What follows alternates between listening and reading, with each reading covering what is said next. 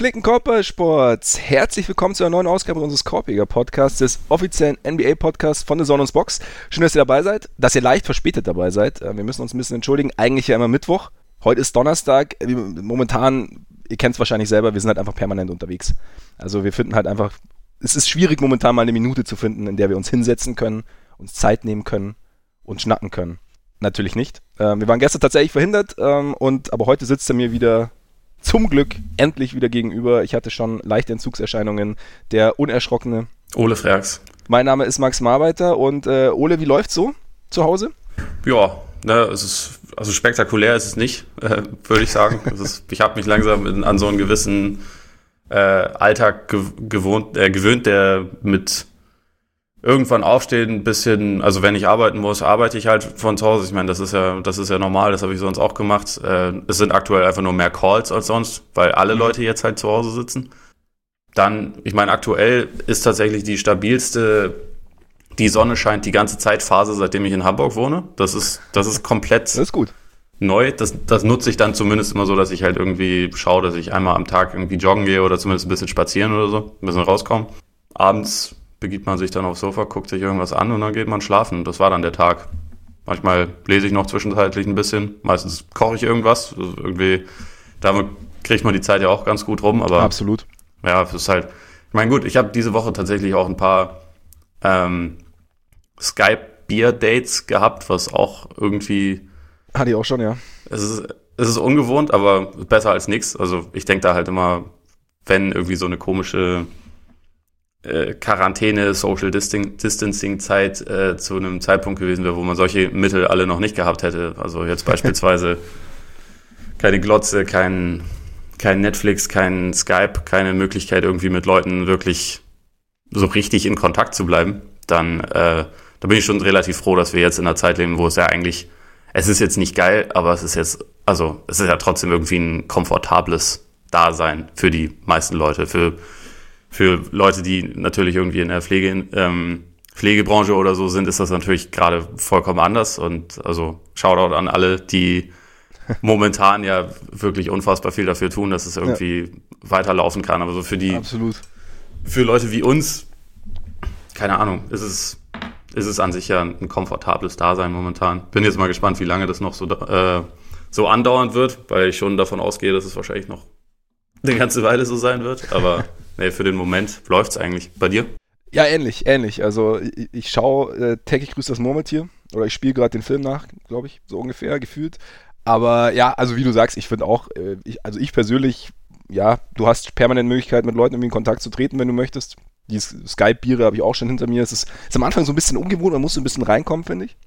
Ja. Aber ähm, man muss dann auch einfach dranbleiben. Also dann vielleicht noch eins einschenken und so und dann halt einfach weitermachen, dann ist das ganz gut, dann kommt man da auch relativ schnell rein. Und ich finde auch, also die, also ja, die Situation ist eigentlich komfortabel, man hat alles zu Hause, man, man, man kann kochen, du hast irgendwie 10.000 Filme zur Auswahl gefühlt und ähm, kannst, ja, per Videokonferenz oder Videotelefonie irgendwie mit Leuten sprechen, mit denen du sprechen willst. Und von daher, ja, ist es zwar nett rauszukommen, aber ich finde jetzt, man kann, wenn es einem wenn es einem nicht ohnehin schon zusetzt, es gibt ja auch Leute, denen setzt es zu, einfach zu Hause zu sein, dann ist es natürlich nochmal was anderes, aber so jetzt mhm. als, ja, als jemand, der, dem, der mit sowas grundsätzlich keine Probleme hat, finde ich, ja, ist, ist es für die Situation relativ komfortabel. Was ich immer relativ lustig finde, ist, wie viele Leute sich halt äh, jetzt, die, die halt normalerweise nicht im Homeoffice sind, die sich jetzt darüber aufregen, was da alles anders ist. Weil ja. diese Erfahrung haben wir ja halt irgendwie schon relativ lange hinter uns. Und ich sehe halt mittlerweile, also natürlich gibt es ein paar Sachen, die daran die daran ein bisschen langweilig sein können, aber gleichzeitig, es gibt halt auch relativ, relativ viele Vorteile am Homeoffice, finde ich. Ja. Aber viele Leute scheinen das überhaupt nicht zu sehen. Aber da, da sind natürlich auch einfach Leute komplett unterschiedlich gepolt. Ja, es ist natürlich auch so ein bisschen der, der Negativity Bias, glaube ich, dann wieder. Also man ist natürlich, es ist ja gerade, also man ist ja unter Zwang zu Hause sozusagen, möchte das mhm. ja eigentlich irgendwie auch nicht. Und dann, glaube ich, fallen einem die negativen Dinge doch eher auf. Und ähm, ich meine, ich finde ja, ich finde schon auch, die, also was mich manchmal so ein bisschen nervt, dass die Kommunikation also sowohl öffentlich als auch jetzt im Kleinen halt so schnell immer ins Negative kippt. Ah, das nervt und das nervt und dann ist es natürlich, ja, das Virus wütet. Ja, wir sind immer so, so ganz schnell dabei, irgendwie so, das ist halt alles, also auch wenn du die Nachrichten liest, also natürlich ist gerade keine positive Zeit, aber es ist halt, es wird halt immer noch mal potenziert, finde ich. Und das stört mich dann teilweise so ein bisschen. Und ich denke mir, was heißt stört mich? Ich denke mir, man könnte, Man muss jetzt nicht die rosa-rote Brille aufziehen und so tun, als sei alles super, weil es ist es natürlich nicht. Und es gibt natürlich Probleme, aber es ist halt, ja, sich, manchmal, ich versuche mir, ich, wir mal so, ich persönlich versuche mir dann immer so ein bisschen, ja, dann auch so zu sehen, was, also ich meine, die Situation ist, wie sie ist und was kann ich jetzt für mich dann rausziehen und halt nicht immer sagen, ja, wie, zum Beispiel, ich meine, Homeoffice ist ein gutes Beispiel. Natürlich hat es seine Nachteile, natürlich sitzt du irgendwie zu Hause und natürlich ist es dann irgendwie, ja, etwas, wird's etwas monoton, gerade wenn dann auch der, der Ausgang am Abend irgendwie so ein bisschen fehlt. Aber trotzdem, wie du sagst, gibt es auch diverse Vorteile. Und so versuche ich dann manchmal, mich da irgendwie so ein bisschen, bisschen durchzuschlängeln gerade. Ja, ich auch. Und also, das hat äh, Ryan Rossillo im letzten Bill Simmons Podcast auch ganz gut gesagt. Äh, wer immer davon geredet hat, ah, irgendwann werde ich mal ein Buch schreiben oder so.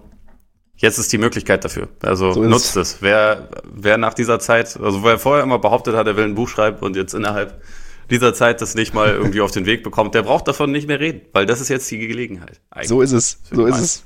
Gut, dass du es schon hinter dir hast, ne? Das heißt, Gut, der, der Druck schon ist schon mal. Das, das, also das passiert mir nicht nochmal. Ja, ja. Aber ich, ich kann jetzt labern, so viel ich will. Das ist, ich habe ich hab jetzt jahrelang Narrenfreiheit. Ich, ja. ich glaube, das ist so eine fünf Jahre Moratoriumsphase.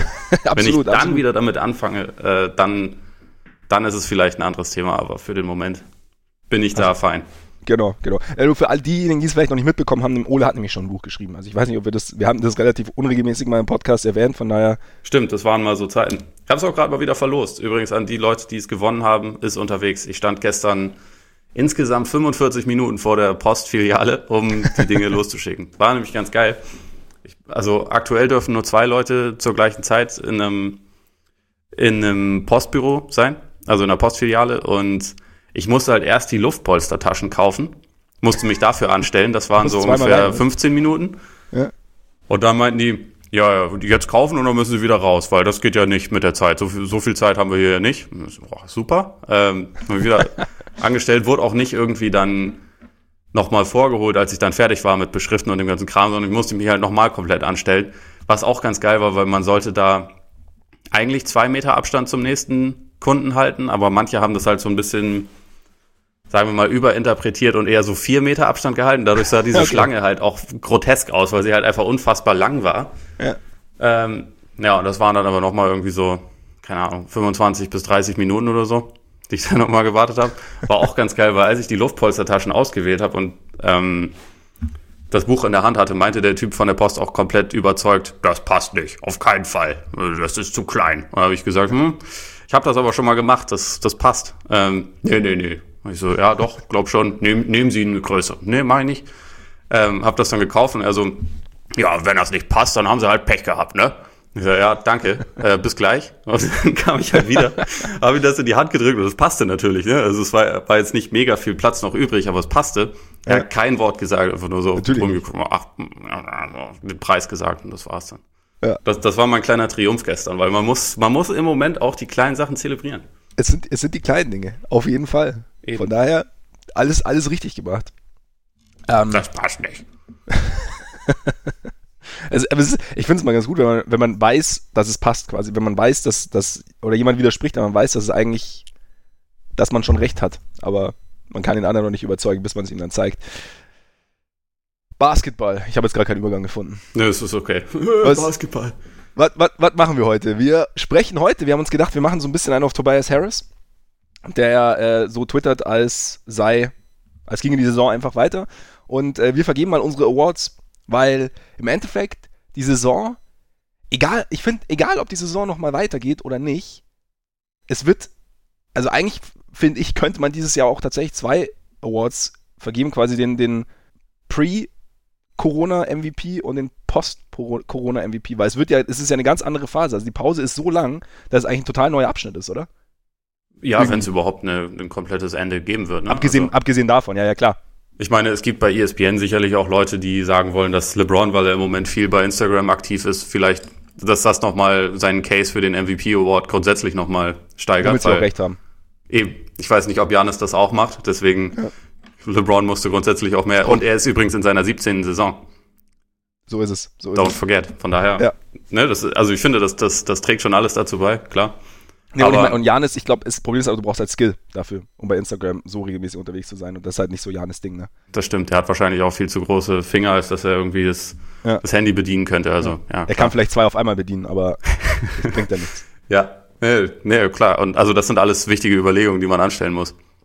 Finde ich auch, finde ich auch. Ja, also ich, bei mir ist halt mittlerweile, ich glaube, oder sagen wir mal so, ich bin nicht mehr so wahnsinnig optimistisch, dass es halt ein richtiges Ende geben wird für die Saison, aber sie wollen ja alles versuchen und ich denke, wenn sie es wenn sie es irgendwie hinbekommen, dann wird es ja wahrscheinlich eher so laufen, dass man keine Ahnung, dann im Juni oder was auch immer direkt mit den Playoffs loslegt oder vielleicht noch drei Spiele Regular Season spielt oder so, die jetzt dann halt nicht mehr wahnsinnig aussagekräftig sein werden. So glaube ich, für die Awards. auch zum Einspielen sozusagen dann. Ja, genau, so, so ein bisschen Playoff Preseason, was halt auch dann bitter ist für die Teams, die irgendwie noch in einem Seeding-Kampf stecken. Also weil, ja. weil es halt nicht den Lauf, den man vielleicht noch hätte hinlegen können, da, daraus wird halt nichts, aber lässt sich nicht ändern. Ähm, aber ich denke dadurch, dass man zumindest so für die für die Regular Season, so wie sie halt stattfinden wird, kann man die Awards höchstwahrscheinlich einfach jetzt vergeben, weil ich glaube nicht, dass da jetzt irgendwie noch ein signifikanter Anteil von Spielen dazukommt. Oder, ja. oder wie siehst du das? Nee, also wie gesagt, ich bin da, ich bin mir da auch nicht sicher, wie das genau aussehen wird. Und ich meine, die Prognosen, also gerade auch von Experten, gehen ja eher in eine andere Richtung. Also eben, wie du sagst, dass da jetzt nicht mehr so wahnsinnig viel Spielraum sein wird. Und nee, eben. Und deswegen, aber ich denke, es, es passt so oder so. Also selbst wenn es nochmal weitergehen sollte, ist es halt eine ganz andere Phase dann irgendwie im Endeffekt. Und äh, von daher kann man das, kann man das ganz gut oder guten Gewissens jetzt vergeben. Ja, ich bin gespannt, ob wir, ich meine, die MVP-Diskussion hatten wir ja schon regelmäßig, aber danach dann, schauen wir mal, wir haben ja, wir haben ja im Januar unsere Mid-Season Awards vergeben, das ist jetzt nicht so lang her, aber da, also ich habe mir mal so angeschaut, was ich damals gemacht habe, was sich verändert hat und es hat sich tatsächlich nochmal so ein bisschen, trotz des kurzen Zeitraums, so ein bisschen was getan. Jetzt natürlich nicht überall, aber so ein bisschen was hat sich getan. Und von daher bin ich mal gespannt, ob es bei dir irgendwie ähnlich ist, ob sich was getan hat. Und was ich noch eine Frage, ich habe nur, ich habe den Artikel nicht, noch nicht gelesen, aber bei The Ringer habe ich gesehen, wenn es Playoffs gäbe, dass dann, ob es nicht besser wäre, eine Best of Three oder eine Best of Five Serie zu machen. Wie, wie stehst du dazu? So grundsätzlich mal so aus dem Stegreif?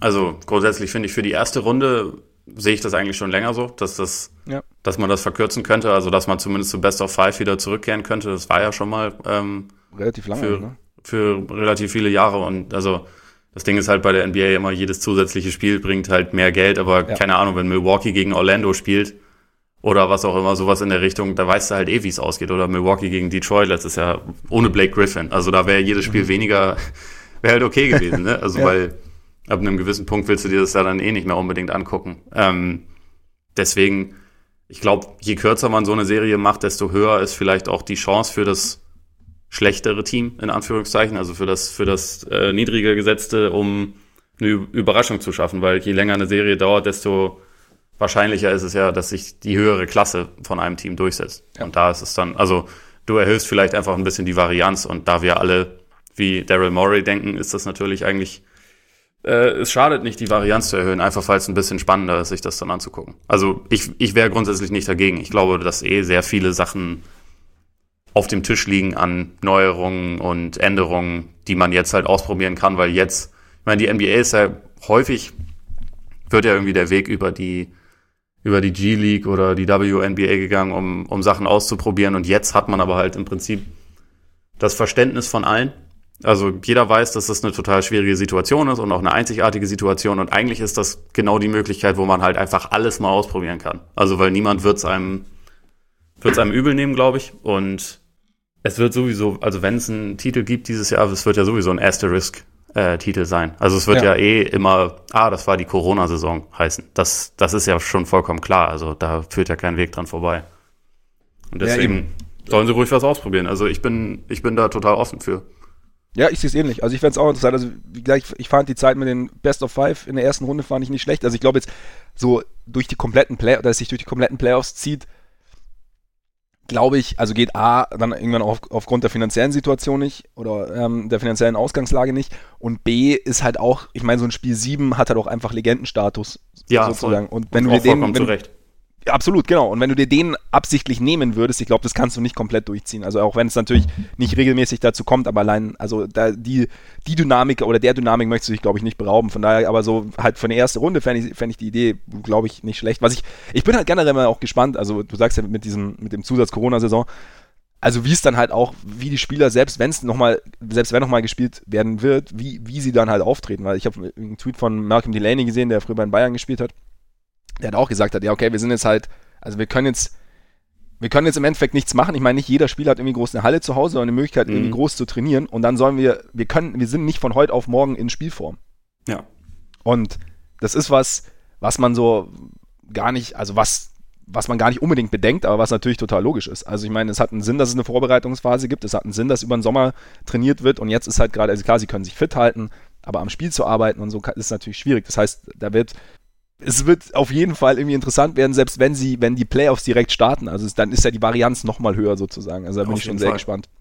Das Niveau Was? dürfte dann erstmal nicht so hoch werden. Ich bin auch nee. gespannt, wer halt am fettesten sein wird, wenn es wieder losgeht. Also, weil ja. es gibt Leute, die halt, glaube ich, das dann trotzdem die Möglichkeiten, die sie haben, halt wahrnehmen. Also so jemand wie Daniel Theiss, glaube ich, der richtet sich dann halt zu Hause ein äh, Home Gym ein und versucht da irgendwie so viel wie möglich zu machen. Und also in Europa gibt's ja, also zumindest in, in Deutschland, so bei den, bei den Bayern etwa, gibt's ja zum Beispiel die Möglichkeit, dass sie noch irgendwie, ich glaube in Zweiergruppen oder so, können sie noch in Audi Dome und da okay. so ein bisschen, bisschen Workouts machen und so, aber in den mhm. USA ist das aktuell ja alles verboten. Das heißt, ja. wenn du nicht zu Hause ein Gym hast, was einige Leute natürlich haben, also äh, so jemand wie LeBron, der hat ja mit Sicherheit seine private Halle und auf jeden Fall auch seine private äh, Freeze Chamber oder wie das heißt, wo, wo er sich halt ein bisschen abkühlen kann. Plus irgendwie Workout-Möglichkeiten sondergleichen, aber das haben halt nicht alle. Ich glaube jetzt nicht, dass Nikola Jokic zu Hause ein Gym hat, beispielsweise. Und der ist ja selbst in dem normalen Sommer, in dem er auch noch für seine Nationalmannschaft spielt, selbst danach ist er ja fett zurückgekommen. Das ja. heißt, jetzt, wo er quasi ja eigentlich eine Entschuldigung hat, nicht wirklich eine Möglichkeit hat, daran zu arbeiten und ähm, auch nicht weiß, wie lange es dauert, kann ich mir schon ganz gut vorstellen, dass das jetzt dann eher nicht die disziplinierteste Phase seines Lebens ist. Ich meine, sie haben sich ja jetzt auch, also Spielergewerkschaft und NBA haben sich ja jetzt auch eh schon darauf geeinigt, dass ähm, aktuell keine, keine Drogentests durchgeführt werden. Ist natürlich auch ganz nice. Also ich, ich kannst endlich mal entspannen zu Hause. Es gibt auf jeden Fall genug Gäste für den, für den ähm, All the Smoke Podcast von, von äh, Stephen Jackson und Matt Barnes aktuell, glaube ich. Ja. ja. Weil und dann wird man ja hungrig, habe ich gehört. gehört. Sagt man, ja sagt man.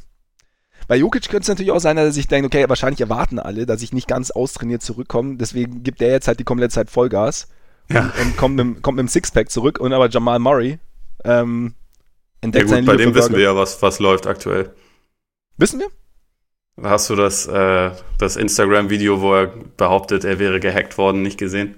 Nee. Okay. Also gesehen habe ich es auch nicht, aber ich habe äh, davon gehört. Nee, ähm, da ging halt nachts irgendwie in seiner Story ein Video raus, auf dem er befriedigt wurde. Dafür ah. hat er sich dann sehr entschuldigt und das äh, schnell gelöscht und äh, es, war, es war dann wieder gehackt. Ja, äh, okay, Basketball. Ähm. das, ist, das ist heute ein bisschen schwierig. ja. Aber das ist halt unsere, unsere quasi Off-Season, Off-Season-Modus, was wir immer machen. Ja, so ist es, so ist es.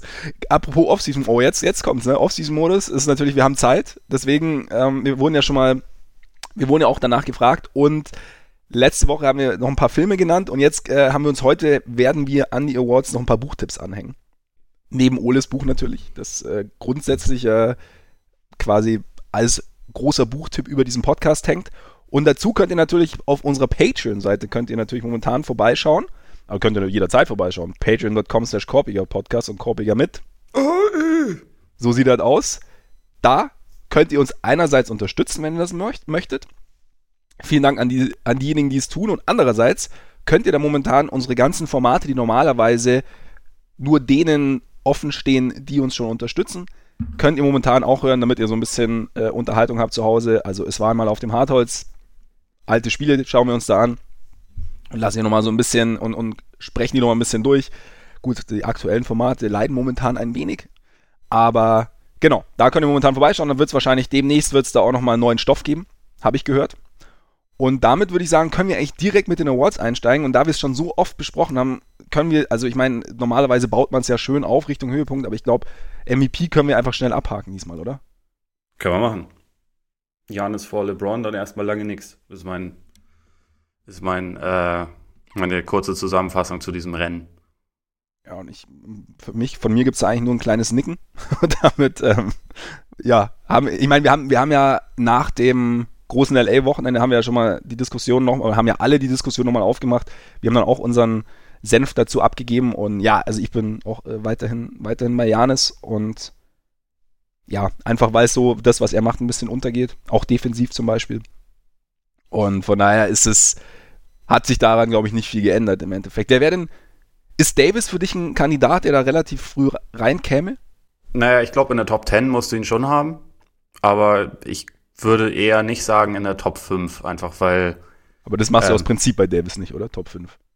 nee, also äh, ich glaube in dieser Saison, wo jetzt halt auch ein paar Leute ja fehlen, also Durant und äh, Curry hat, glaube ich, fünf Spiele gemacht.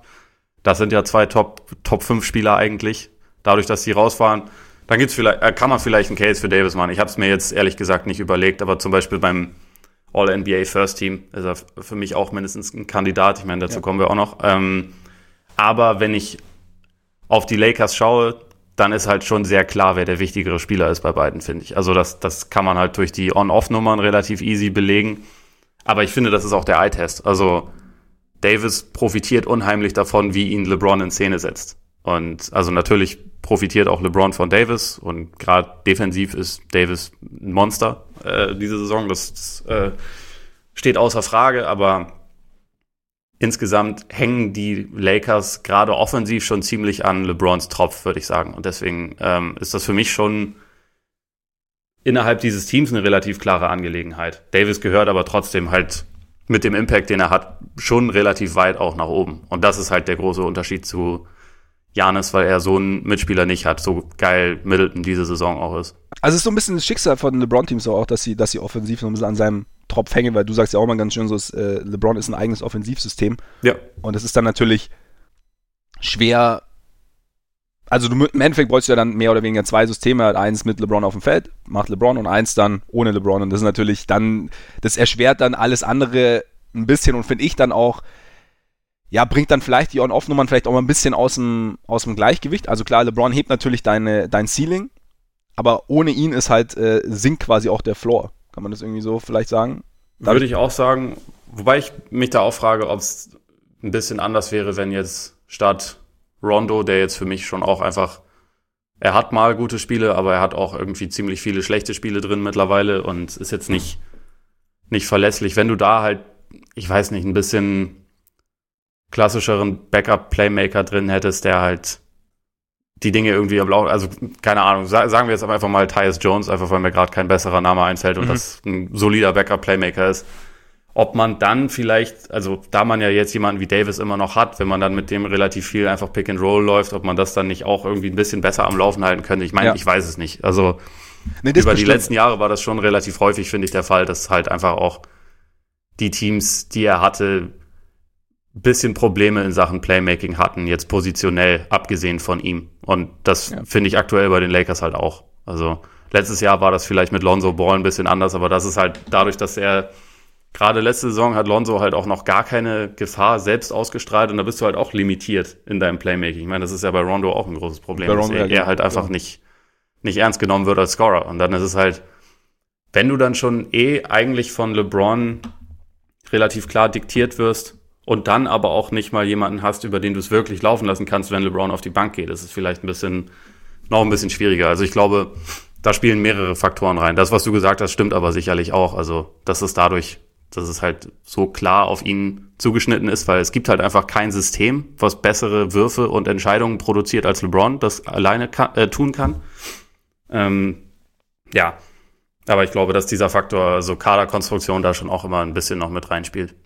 Ja, mit Sicherheit. Ich meine, deswegen, deswegen wollten ja auch die Lakers oder war, waren die Lakers sehr dahinterher, irgendwie noch einen, noch irgendwie einen Backup-Playmaker zu bekommen. Also es war ja so die, ja. die große Geschichte. Und ich meine, bei Davis Jackson nicht bekommen.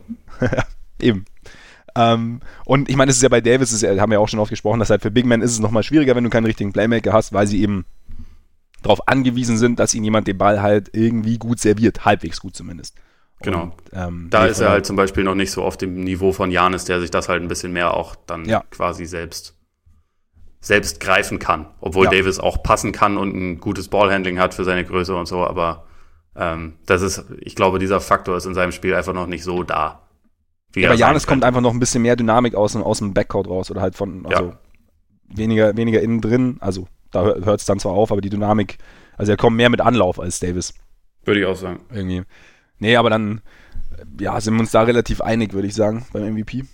Gut, ähm, noch kurz, wen hättest du da auf drei? Das ist immer ein bisschen schwierig. Ich würde die, die, letzten Wochen, also eigentlich hätte ich so, so per Default fast Harden. Aber die letzten Wochen hat irgendwie, war, hat er dann so ein bisschen Westbrook übernommen gehabt. Ja, die letzten Wochen ist äh, bei Harden war auch gefühlt der Tank einfach komplett ja, leer. Also eben. hatte ich auch das Gefühl, er ist jetzt, also zumindest für ein paar Wochen nicht der MVP seines eigenen Teams gewesen. Genau, deswegen ist es ein bisschen. Übrigens, Harden wäre vielleicht auch jemand, da bin ich auch gespannt, wie der zurückkommt. Ja, aber das Gute ist, die Stri äh, Stripclubs sind ja auch zu. guter, guter Punkt. Guter Punkt. Ähm, aber Home Drinking is Killing Gastwirt oder wie das heißt. Also ja. das, da geht natürlich auch einiges. Ja. Ähm, ja, ich weiß nicht, Doncic auch lang verletzt. Lang verletzt, ja. Irgendwie sind mir die Mavs auch nicht gut genug. Also zu Beginn der Saison hätte ich es eher gesagt, mittlerweile eher nicht. Nee. Jokic wäre für mich ein Name, den man da nennen kann, weil ja. er nach einem schlechten Start schon, also über die letzten Monate wirklich ziemlich überragend war. Ähm, also sonst, ich meine, Kawhi kannst du halt natürlich auch aufführen. Ja, klar. Also gut, Pausen und dann hat er auch so einen kleinen Slump zumindest drin gehabt, ist aber auch wieder rausgekommen, aber Kawhi kann es auf jeden Fall aufführen. Natürlich kannst du auch noch unseren Lord and Savior Jason Tatum aufzählen, auch wenn er erst zwölf ist und immer noch der jüngste Spieler der Liga ist, obwohl er jetzt schon mehrere Geburtstage gefeiert hat in der NBA. Aber ja. er, ist, er, er, war halt neun, als er gedraftet wurde, deswegen ist er jetzt ja, halt immer noch relativ jung. Und von daher könnte, könnte man ihn auf jeden Fall aufführen. Sagen wir mal ganz kurz überlegen, ob, ob mir noch irgendeiner. Nee, ich wüsste es Kyle grad. Lowry. Kyle, Kyle Lowry, Pascal Siakam. Nee. Na gut, nee. dann belassen wir es einfach dabei. Und Sagen wir einfach mal, die, den Platz kriegt Jokic. Den und Platz da wir Jokic heute so ein bisschen äh, Fake und Real Awards mit, äh, mit reinmischen, kommt jetzt direkt der Empty Calories Superstar. Wer ist der Spieler bei einem Kack-Team, der in diesem Jahr brutal performt und, und, und den man in einem guten Team am liebsten hätte? So äh, drücke mhm. ich es jetzt mal etwas, der Zusatz etwas kompliziert aus. Aber der Zusatz ist wichtig, weil sonst. Der Zusatz ist wichtig, weil es geht nicht darum zu sagen, das ist irgendwie ein Kackspieler oder irgendwas in der ja. Richtung. Überhaupt nicht. Im Gegenteil. Da, das sind für mich eigentlich zwei Kandidaten, die man da aufzählen muss in dieser Saison: Trey Young und Bradley Beal. Mhm. Da wäre jetzt die Frage, wen. Also, ich glaube, dass aktuell noch Bradley Beal der etwas bessere und komplettere Spieler ist. Mhm. Da sind wir uns wahrscheinlich einig. Aber wenn ja. wir jetzt mal sagen, für die nächsten fünf Jahre, wen hättest du lieber im Team? ich glaube, weil ich von Bier schon mehr gesehen habe, also auch bei einem Team, das zumindest äh, gewisse Ambitionen hatte, würde ich, glaube ich, sogar tatsächlich trotzdem Bier nehmen. Weil, weil Young kenne ich jetzt halt nur, also Young, also ohne das jetzt abmoderieren zu wollen, aber Young kenne ich halt nur in der Situation, in der es im Endeffekt, in der er so ein bisschen machen kann, was er will und damit auch produziert, natürlich. Und, aber ich weiß nicht, wie er sich in einem, wie gut das alles übertragbar ist. Also ich, wir haben, ihn, wir haben ja Anfang der Saison haben wir auch mal über ihn gesprochen und ich finde, wenn du ihn spielen siehst, siehst du dann schon sehr, sehr positive Aspekte in seinem Spiel, also was sein, was, was das Verständnis angeht, was die Art und Weise angeht, wie er eine Offense auch diktieren kann. Aber er hat eben momentan einfach wahnsinnig viele Freiheiten und ich weiß nicht, wie das quasi, wie das mit, wie das mit mehr Korsett funktioniert, beziehungsweise Korsett meine ich jetzt nicht unbedingt nur vom Coach vorgeben und vom System her vorgeben, sondern auch mit anderen richtig guten Spielern an seiner Seite. Was natürlich für ihn mehr, mehr, mehr Räume öffnen würde, aber wie das halt, aber wie es übertragbar ist. Und da sehe ich bei Biel, Biel würde ich halt wahnsinnig gern mal, weil es, weil es mit John Wall und die Wizards waren ja schon mal relativ, also das ist ja auch schon wieder ewig her. Mhm. Was witzig, weil, weil Biel ja nicht, nicht wirklich 27 ist, ne? Oder Wenn so? überhaupt, ja.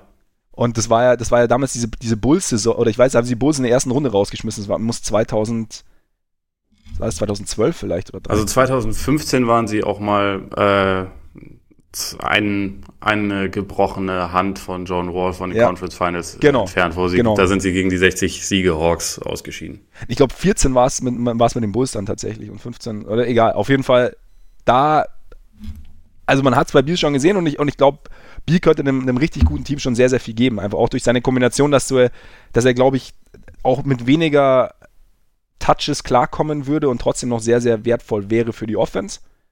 Und gleichzeitig, glaube ich, auch defensiv zumindest, ja, also er ist jetzt nicht der Mega-Verteidiger, aber man weiß, dass er jetzt, er hat schon, er hat schon solide bis gut verteidigt. Und ich glaube, da deswegen wäre so vom Gesamtpaket her, würde ich, glaube ich, tatsächlich Biel nehmen. Ja, sehe ich auch so. Also dieser defensive Aspekt ist für mich auch da wichtig. Also in dieser Saison ist zwar Biels Defense auch non-existent, ja. beziehungsweise eine Katastrophe, muss man so sagen. Also ist er, und selbst dann ist er einfach noch besser als Trey Young in der Hinsicht, einfach weil er. Allein körperlich. Ja, allein körperlich. Also er, er ist halt, über, über ihn kann nicht jeder Verteidiger einfach drüber werfen und ohne Probleme an ihm vorbeikommen. Und ich glaube, bei Trey Young ist schon ein bisschen das Bestreben da. Und ich glaube auch, dass wenn sein Team ein bisschen besser wird, halt der, der Ehrgeiz da auch sein wird, defensiv auch irgendwie einen Impact zu haben. Aber ich glaube nicht, dass er den jemals haben kann, einfach durch diese Limitierung, die er hat. Und da ist dann, was sein Offensivspiel angeht, ich finde ihn als Passer unglaublich gut. Also das ist für mich fast unterschätzt, weil man, man sieht ja das Scoring halt in erster mhm. Linie. Aber was er als Passer macht, ist, ist wahnsinnig gut. Und da gehört er für mich auch zu den größten Talenten der Liga. Aber man darf da schon noch ein paar Zweifel haben, wie gut das dann tatsächlich funktioniert. Und bei Biel, du hast schon recht, also es war zwar jetzt nicht die längste Phase seiner Karriere, aber es gab schon Zeiten, wo man halt gesehen hat, dass er durchaus auch auf einem hohen Playoff-Niveau ein absolut großes Problem sein kann. Und bei Trey Young haben wir das halt einfach noch nicht gesehen. Also ich glaube, das ist trotzdem jemand, der über die, die nächsten Jahre Dauer-All-Star sein wird, allein schon auch, weil die Statistikinflation, wie man es nennen kann, wird dazu führen, dass er eines Tages ähm, eine Tiny Archibald-Saison spielen wird, bin ich mir fast sicher. Also mhm. die meisten Punkte und die meisten Assists kann ich mir absolut vorstellen, dass es von ihm mal kommt, aber ja, Tiny Archibald hat damals auch nicht die Playoffs erreicht und bei den Hawks, weiß ich nicht. Der, da ist der Weg, glaube ich, einfach noch ein bisschen länger. Und bei Biel, ja, das ist bei den Wizards natürlich auch eine mehr als schwierige Saison. Und er, also wenn die Saison jetzt vorbei sein sollte, ist Bradley Beal auch direkt wieder einer der interessantesten Namen, weil er halt tradebar ist. Ja, Aber genau, das ist ja. dann ein Spieler, den eigentlich jedes gute Team haben sollen, wollte, haben wollen sollte. Meine Güte. so rum, ja, genau. Ja, glaube ich auch. Also ich glaube auch, dass jetzt jedes gute Team, das jetzt irgendwie noch nach, nach Verstärkung sucht, ist, glaube ich, bei Biel durchaus bereit ist, ein oder andere die eine oder andere Sache in die Waagschale zu werfen. Also von daher, ich glaube, er würde jetzt weiterhelfen, aber glaube ich auch eben dadurch, dass er noch nicht so alt ist und auch seine Verletzungsprobleme eigentlich in den letzten Jahren in den Griff bekommen hat, mehr oder weniger, also ja. bis auf kleinere Sachen, glaube ich schon, dass, er, dass da noch einige Jahre da sind und wäre jetzt für mich die sicherere Wette im Vergleich zu Young. Ja, sehe ich auch so. Also damit der Empty Calorie Superstar Bradley Beal. Herzlichen Bradley Glückwunsch. Beal. Herzlichen Glückwunsch. Wir können direkt daran den Empty Calorie Star. Andrew Wiggins, Zach Levine, wen möchtest du da aufzählen? Da, ich meine, damit kennst du dich besser aus mit solchen Teams. da habe ich äh, aus, Informationen aus erster Hand quasi. Ja, ja da, da ich, gehe ich natürlich mit Zach Levine, weil ich bin weiterhin. Mein Traum für Zach Levine, also ich, mir, es gibt ja mittlerweile auch Sixth Man oder Sixth Men, die, ähm, die durchaus mehr oder weniger als Star gehandelt werden. Also Lou Williams zum Beispiel, Harold ja eigentlich auch mehr oder weniger.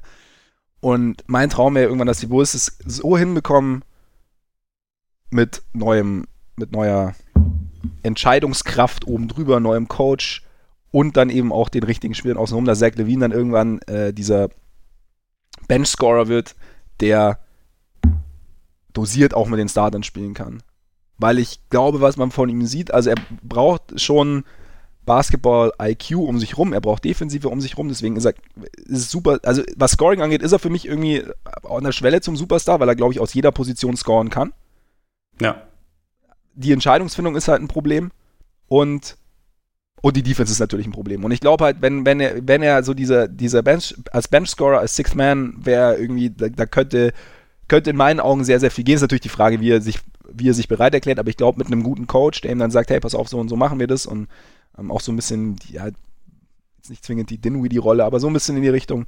Und, und im Vergleich zu Wiggins kommt natürlich bei Levine, dass er dieses Scoring ja schon relativ konstant auch liefert.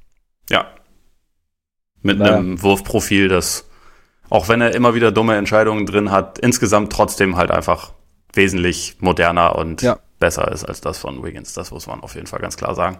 Absolut. Und ich meine, wer weiß, also ich sage jetzt ähm, Sixth Man, aber vielleicht, wenn jetzt, nehmen wir mal an, das System ändert sich doch noch und man ähm, macht auch ähm, vielleicht im Coaching-Staff noch irgendwas und man bringt noch den einen oder anderen Spieler dazu.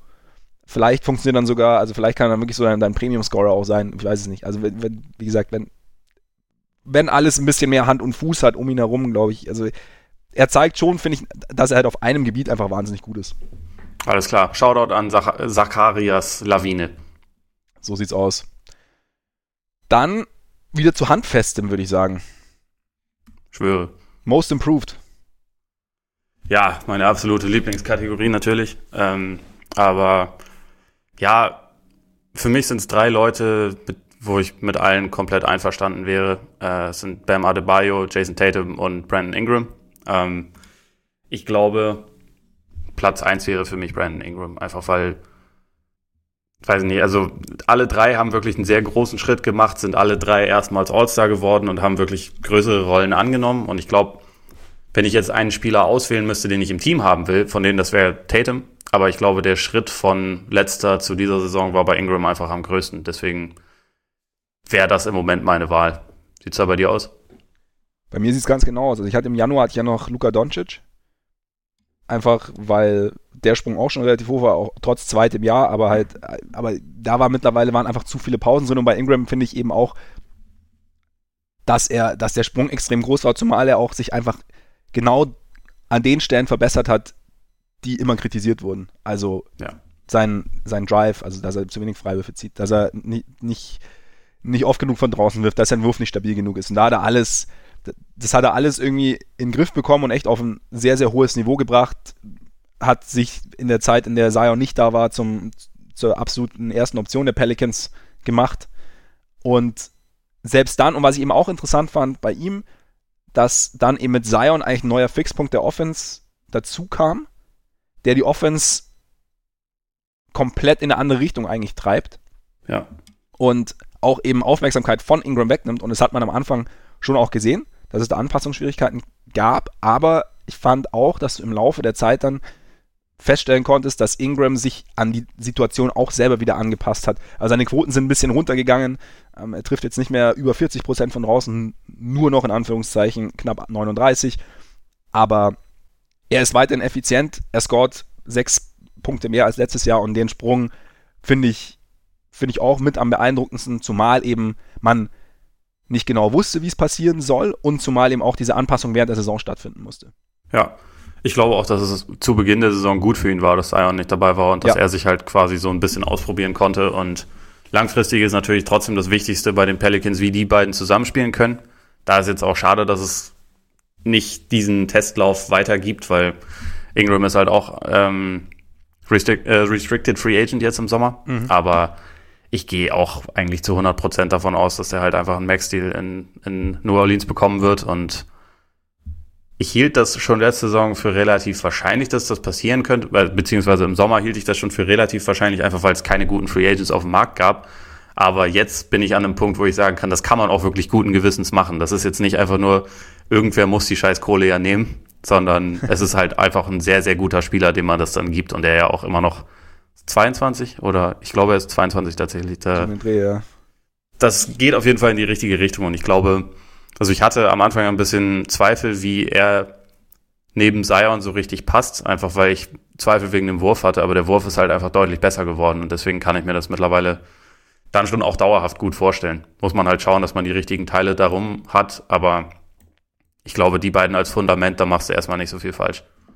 Ja, und ich meine, du hast ja gesagt, es wäre schön, wenn sie sich noch weiter hätten einspielen können, beziehungsweise wenn man noch mehr Eindrücke hätte sammeln können, aber die ersten Eindrücke sehen zumindest mal so, dass da ein gewisses Potenzial da ist. Also dass er, oder beziehungsweise dass dieses Potenzial, das sich aufgrund von Ingrams Steigerung irgendwie angedeutet hat, auch durchaus sich, sich bewahrheiten kann und durchaus ausspielen kann. Und ich glaube, ja, mein Gott, natürlich musst du irgendwie ein bisschen, bisschen hoffen, ein bisschen drauf setzen, dass es, dass es dann auch wirklich stimmt und halt ein leichtes Risiko gehst du natürlich immer ein mit so einem Vertrag, aber ich glaube auch, dass man das guten Gewissens machen kann. Und ich finde auch, dass sie die Teile drumherum, dass sie da auf einem ganz soliden Weg sind. Also das ja. ist ähm, das Team an sich ja, nehmen wir mal an, Zion hätte von Anfang an gespielt. Wer weiß, wie sich Ingram dann entwickelt hätte, aber nehmen wir, nehmen wir mal zwei Sachen an. Ingram hätte sich genauso entwickelt, Zion hätte von Anfang an gespielt. Dann wären die Pelicans na, in meinen Augen ein sicherer Playoff-Kandidat. Ja, sollte man meinen. Also wäre ich auch von ausgegangen. Von daher ist es ja, das, da ist alles auf einem guten Weg. Und damit sollte man es, oder was heißt sollte man es, aber kann, kann, könnte ich es gut nachvollziehen, wenn man sagt, okay, wir gehen jetzt den Weg einfach mal weiter, weil ja, wir haben jetzt halt zwei Spieler, die gut funktionieren können, die auch schon solide funktioniert haben und dann bauen wir darauf auf. Absolut. Also Shoutout an Brandon Ingram. Shoutout. Wie möchtest du weitermachen? Mm, also passen würde in dem in der Hinsicht äh, aus meiner Sicht noch der Fun to Watch Award, was Spieler angeht. Das machen mhm. wir für für Spieler und Teams, weil auch wenn es nur ein paar Spiele waren, ist schon Zion. Also muss ich sagen, da, ja. da komme ich nicht dran vorbei. Das ist äh, das ist schon einfach relativ speziell, die, sich den Typen anzugucken. Deswegen äh, selbst in einer winzigen Sample Size, die jetzt leider dank Corona Fuck you Corona noch kürzer geworden ist, noch kleiner geworden ist, äh, war das schon für mich relativ klar, weil in der Zeit, die er jetzt da war, habe ich mir tatsächlich fast alle Pelicans-Spiele dann angesehen, weil man einfach nicht drumherum kam, sich dieses, sich diesen, ich weiß nicht, wie man das ausdrücken soll. Also athletischer Kleinwagen trifft, finde ich ganz okay, aber ist, ich bin auch noch nicht komplett zufrieden damit es ist einfach was, was ich in der Form noch nie gesehen habe. Deswegen, deswegen ist das in der Hinsicht für mich eine klare, klare Entscheidung. Ja, kann ich einerseits nachvollziehen, andererseits würde ich da gerne mit Luka Doncic dagegen halten. Ja, ähm, am Anfang der Saison hätte ich das auch gesagt. Ähm, über die letzten Wochen nervte, oder ja, eigentlich über die letzten Monate nervte mich das Gemecker mit den Referees teilweise ein bisschen zu sehr. Ähm, ja. Natürlich ist Luka Doncic weiterhin extrem fun to watch da, und da möchte ich überhaupt nicht als jetzt der Negative äh, gelten oder so, spät, aber das ging mir tatsächlich dann auf die Eier. Ich finde, das ist grundsätzlich etwas, was man deutlich zu viel sieht und ja, das, das, ich finde, er ist tatsächlich einer derjenigen, die mich damit so am meisten nerven. Und er spielt noch keine Verteidigung, was okay ist, sollte er sich irgendwann angewöhnen, aber was dieses Fun to Watch angeht, ist tatsächlich das mein Hauptproblem. Ja, kann ich verstehen. Das stört, das stört mich schon auch. Aber wenn ich jetzt einfach, weil ich es nur auf sein Spiel reduziere, also einfach, weil wir mir gerade, wir haben ja drüber gesprochen, als Steph Curry zurückkam, einfach diese, diese Freude am Spiel, finde ich, strahlen halt die beiden für mich mit am meisten aus und das überträgt sich auch schon irgendwie mit am meisten auf mich. Aber ich bin bei Zion, kann ich es auf jeden Fall auch nachvollziehen. Also ich habe ja auch, ich durfte ja die Pelicans dank dir intensiv verfolgen. Und ja, es macht natürlich Spaß, einfach weil es halt so, so ein spezielles, so eine, so eine spezielle Art des Spiels einfach ist. Und von daher ist Zion nah dran, aber ich würde trotz, also ich, wenn es nach mir ging, würde, würde den Award an, an Doncic vergeben. Tja, dann in dem Fall keinen Shoutout, wenn wir uns nicht einig werden können. Alles okay. Ja, wobei, ne, wobei, ne, weil das ist jetzt natürlich die Frage, ja, nee, wir sind beide nah dran. Ja, nee, dann gibt's keinen, oder, oder einfach ein Shoutout an beide. Ich meine, die NBA vergibt keine Co-Awards, vielleicht vergeben wir einfach einen Co-Award. Na gut, von mir aus. Wenn, du, hast, du hast vorher selber gesagt, es ist Zeit für Experimente. Wann, wenn ich jetzt? das also, Fairer Punkt. Gut. Ja. Shoutout, Shoutout an, beide. an Zion und an Luca. Ja, Ziluka. Zika. nee, das nicht. Keine Ahnung. Ähm, bin ich raus. Gut, äh, Defensive Player of the Year. Um mal ein bisschen Kontroverse reinzubringen. Zwei Namen müssen für mich halt auf jeden Fall mit auf dem Zettel stehen. Das sind äh, Janis und Davis.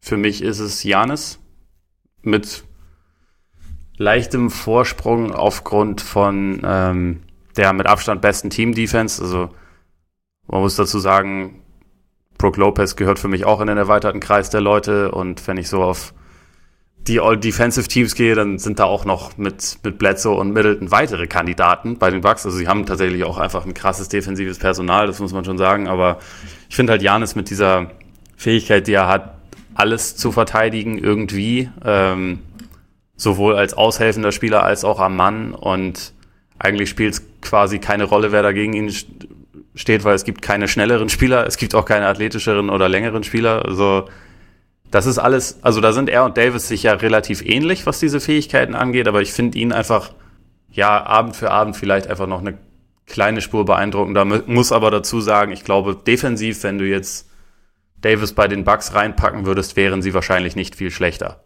Mhm.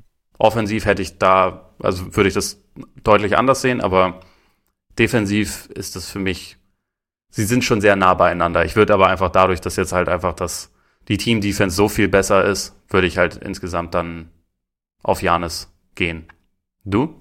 Ja, ich meine, das eine, wie du sagst, das eine sind, ist ja auch eine Annahme, dass es mit Davis nicht so wäre. Bei Janis haben wir die Fakten vor Augen. Und ich würde auch, ich habe auch sehr, sehr intensiv, oder ich schwanke auch sehr, sehr intensiv, mal so, mal so, Einfach aufwendig, weil man bei Davis dann auch gerade in wichtigeren Spielen dann schon sieht, wie essentiell er für die Lakers Defense ist. Aber ich meine, du hast ja die, die Defense der Bucks angesprochen und ich meine, defensive Metriken sind ja mit Vorsicht zu genießen, aber wenn man wenn man bei den Bucks sich die On-Off-Numbers anschaut, ist das Defensive Rating mit Janis halt nochmal um fast acht Punkte besser als ohne Janis. Und die Rolle, die er da hat, also ich glaube schon, dass da jeder, jeder seine spezielle Rolle hat, wie jetzt Bledsoe jetzt also quasi als ja, erster Defender, dann Lopez als Rim Protector, aber Janis ist halt derjenige, der zwar im 1 gegen 1 erstmal nicht zwingend den besten Offensivspieler des Gegners verteidigt, aber halt genau deshalb da diese ganze Geschichte zusammenhält, weil er halt guckt, okay, wo, wo ist denn gerade eine Lücke, wo brennt denn gerade? Und dann da das Dinge halt ausgleicht, die vielleicht bei anderen nicht so funktioniert haben und dadurch halt extrem viel macht, nicht im 1 gegen 1 gleichzeitig, wie du auch gesagt hast, im 1 gegen 1 halt mehr oder weniger alles zumindest solide machen kann, solide bis halt herausragend und so dieses ganze zusammen würde ich auch, deswegen würde ich auch knapp Janis den Vorzug geben. Ja, und also ich, ich habe ja neulich äh, eine längere Story über Brook Lopez geschrieben, halt, weil ich mit dem kurz in, in Paris ja auch gesprochen hatte, so ein bisschen über seine, seine Defense und solche Sachen, wo, wozu er einem jetzt ungern ernsthafte Sachen sagen wollte, aber halt relativ viel gewitzelt hat. Der will sich halt einfach nicht selbst loben, aber andere Leute lobt er gerne. Da bin ich halt so bei den Statistiken halt auch ein bisschen tiefer rein, weil halt die Rim Protection Stats von, von Lopez ziemlich verrückt sind. Aber der eine Mensch, der halt konstant besser ist in all diesen Kategorien, der einzige ligaweit ist halt Janis. Das ist halt dann okay, relativ ja. schwierig. Und dann die beiden zusammen ist schon auch relativ unfair. Und ist halt auch der Schlüssel dafür, dass die Bugs einfach in Korbnähe absolut nichts, nichts zulassen, nichts ja. erlauben. Und es relativ schwierig ist, da irgendwas, irgendwas gegen sie zu erreichen. Ja, Platz drei ist dann wiederum wesentlich schwieriger, finde ich. Ein paar Namen, die über die ich da nachgedacht habe, wäre halt, also für mich wäre es Embiid, wenn er nicht, ja, wenn er ein bisschen mehr gespielt hätte, wäre es relativ klar. Jetzt ist das irgendwie wahrscheinlich, aber weiß auch nicht, aber so diese, die On-Off-Zahlen bei den Sixers mit ihm sind halt auch vollkommen verrückt. Also das ist irgendwie in den Minuten, die er drauf ist, haben, hätten sie, glaube ich, wenn ich es richtig im Kopf habe, auch ein besseres Defensivrating als die Bucks. Und die Bucks sind ja eigentlich meilenweit voraus vor allen anderen. Mhm. Aber es sind halt wieder relativ wenige Spiele. Gobert dieses Jahr für mich halt nicht, weil die Team-Defense der Jazz zu schlecht ist insgesamt. Simmons ist ein Kandidat, der für dich also gerade am Ball einfach brutal gut verteidigt. Ja. Smart, wenn er starten würde, vielleicht, weiß nicht, gehört irgendwie in die Verlosung. PJ Tucker, weil er, glaube ich, am meisten arbeitet, aber das ist halt auch, die Team-Defense ist einfach insgesamt nicht gut genug, glaube ich, dass ich den da ernsthaft vertreten könnte. Miles Turner kann man noch aufzählen, aber weiß nicht, so richtig, so richtig glücklich bin ich damit keinem. Deswegen wäre es halt per Default wahrscheinlich dann irgendwie doch am Beat. Auch vom Potenzial her einfach, weil du wüsstest, theoretisch, wenn du ihn da reinstellst, also. Was, Embiid was ist an einem guten Tag der beste Verteidiger der Liga, finde ja. ich. Wie, sie, wie siehst du denn, ich meine, Ben Simmons hat ja kürzlich irgendwo ein Interview gegeben, wo es eben darum ging, die besten Defender der Liga und er hat, für ihn waren die fünf besten Kawhi, Beverly, Davis, Embiid und er selbst. Mhm.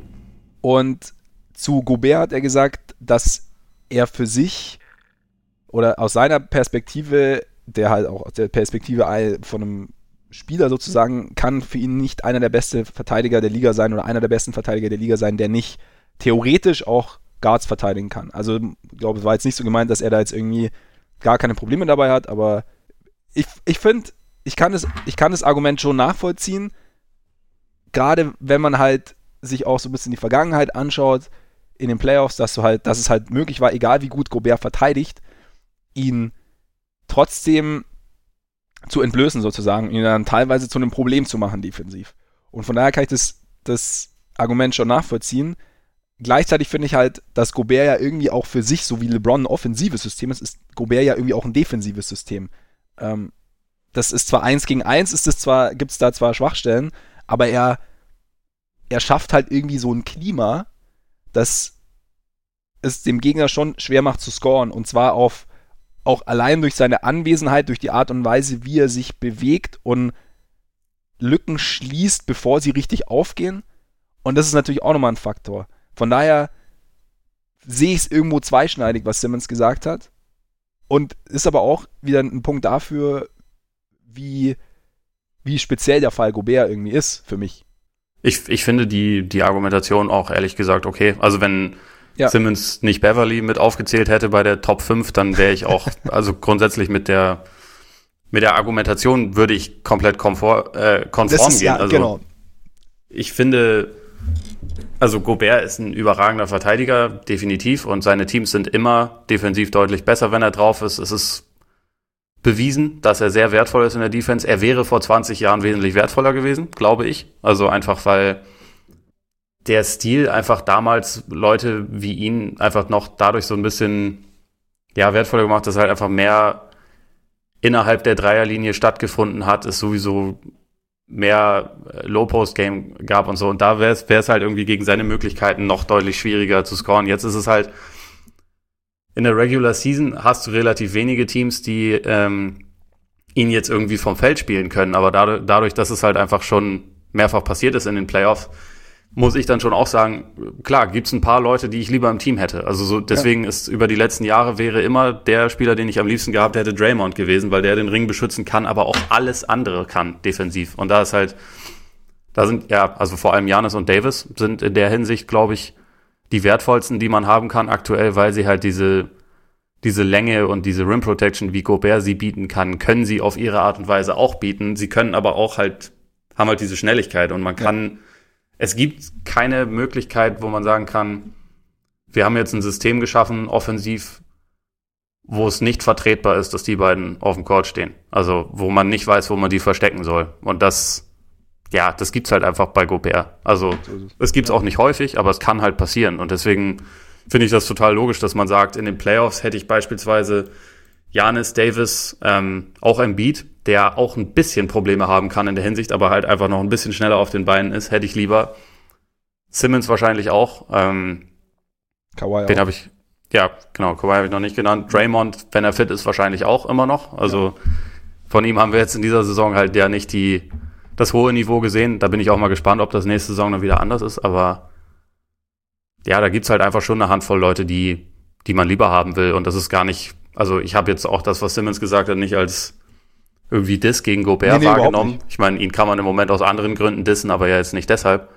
Und ähm, ja, fand ich in der, in der Hinsicht eigentlich ein faires Argument. Hat mich ein bisschen an äh, Jared Dudley gegen Ben Simmons damals erinnert. Ja. Mit äh, im Halbfeld ist der Durchschnitt, weil das zu dem Zeitpunkt halt einfach auch stimmte.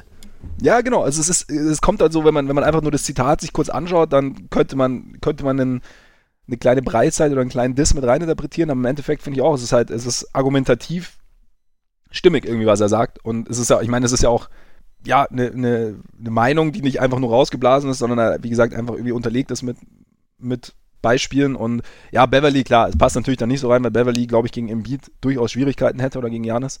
Er ja. könnte ihm zwar auf den Sack gehen, aber nicht unbedingt durch seine Defense, sondern eher durch das, das Außenrum. Also nein, mhm. wenn, wenn in den Top 5 Janis wäre statt Beverly, wäre ich noch ein bisschen glücklicher mit der ganzen Geschichte, aber es ist auch. Auf jeden Fall. Aber trotzdem ist natürlich auch, musst du vielleicht, muss man da vielleicht auch sehen, dass Simmons wahrscheinlich schon öfter auf Beverly getroffen ist.